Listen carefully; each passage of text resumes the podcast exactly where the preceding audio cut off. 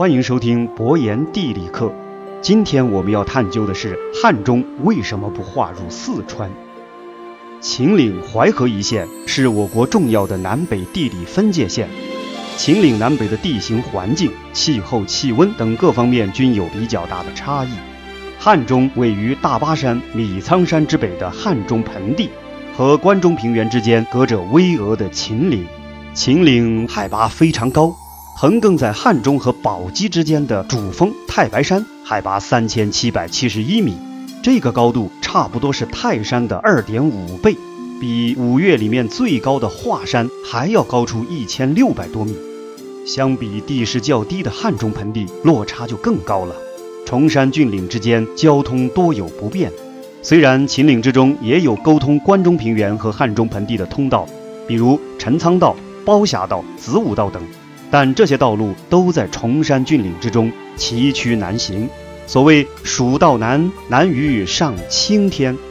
汉中翻越秦岭的山路也好不到哪儿去，要不然三国时诸葛亮北伐，从汉中出发进军关中，也不至于这么艰难了。汉中和南边的四川之间隔着大巴山、米仓山，但是米仓山最高的山峰在两千五百米左右，高度和秦岭比起来就要低上许多。所谓一寸高一寸险，从汉中向北翻越秦岭的难度，比向南翻越米仓山的难度要高了不少。古代的行政划分通常遵循山川形变的原则，意思是根据山川河流的走势来进行划分，这样有利于同一地理单元内的人们进行交流。那么，为什么汉中被划入了有秦岭阻隔的陕西，而不是划给南面的交通相对方便的四川省呢？这自然有其历史原因。汉中因汉水而得名，汉水是长江最大的支流，从西至东横穿汉中盆地。在夏商时期，汉中有个包国，位于汉水以北。春秋时期，周幽王烽火戏诸侯，只为博得美人褒姒一笑，结果就把西周给玩没了。这个倾国倾城的大美女褒姒，就是来自于包国。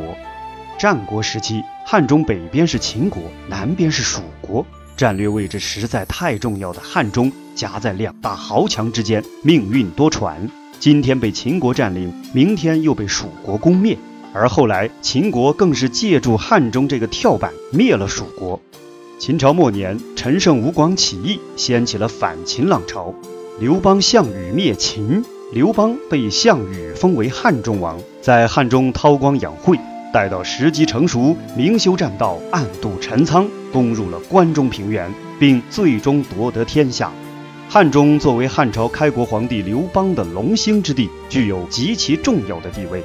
西汉时期，汉中和安康作为一个整体，设汉中郡，归益州刺史管辖。东汉末年，天下大乱，群雄割据。二百一十九年，夺下汉中的刘备在汉中称王，拉开三国鼎立的序幕。当时的汉中地区大致分为武都郡和汉中郡，归益州管辖，而安康则被划入了荆州。汉中郡的地盘相比汉初的时候变得小了许多。一直到北宋和南宋时期，汉中都是和巴蜀结合在一起的。两宋时期，汉中归利州路管辖。当时的益州路、梓州路、利州路和夔州路合称为四川路，而这也是四川之名的来源。也就是说，从夏商一直到南宋，虽然中间有一些小小的变化，但是总体上来说，汉中都是和巴蜀之地紧密联系在一起的。汉中的区划归属真正发生大的变化，是从元朝开始的。蒙元入主中原的过程中，在巴蜀之地遭到了南宋军民的激烈抵抗，尤其是钓鱼城之战，让元军损兵折将，甚至连蒙哥汗都折戟于此。巴蜀之地是个相对封闭的地理单元，四面环山，只有有限的出口通道，向北走蜀道，向东走长江三峡水道，均为易守难攻。而且巴蜀之地有肥沃的盆地和平原可供耕种。物产丰富，被誉为天府之国。由于巴蜀之地的特殊地理环境，历史上但凡中原出现乱世，巴蜀之地往往都是割据势力的天堂。除了古蜀国和三国时期大家比较熟悉的刘备建立的蜀汉，在各个不同的时期，蜀国就出现了好几个。如东晋十六国时期东晋参军乔纵建立的西蜀，亦称乔蜀；唐末五代十国时期王建建立前蜀，孟知祥建立后蜀；北宋初期李顺建立李蜀，南宋时吴锡建立吴蜀，明末清初张献忠在四川建立大西政权等等。所以在灭掉宋朝之后，元朝的统治者为了维护自己的统治，防止四川地区再出现反对势力。就将汉中连同安康一起划入了陕西行省，从此失去汉中的蜀地，北方门户大开。由此看来，元朝的统治者应该是想通过这种犬牙交错的形式，让四川和陕西相互钳制。从元朝以后，汉中地区基本就和四川说再见了，取而代之的是跟陕西捆绑在了一起。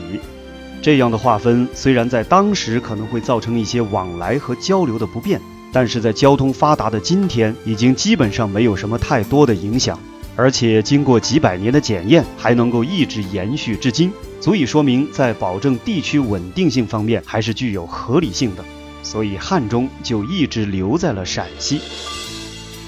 好，本期博言地理课就讲到这里，相信大家对于汉中的前世今生又多了一点了解。如果喜欢博言的节目，还请多多点赞。我们下期再见。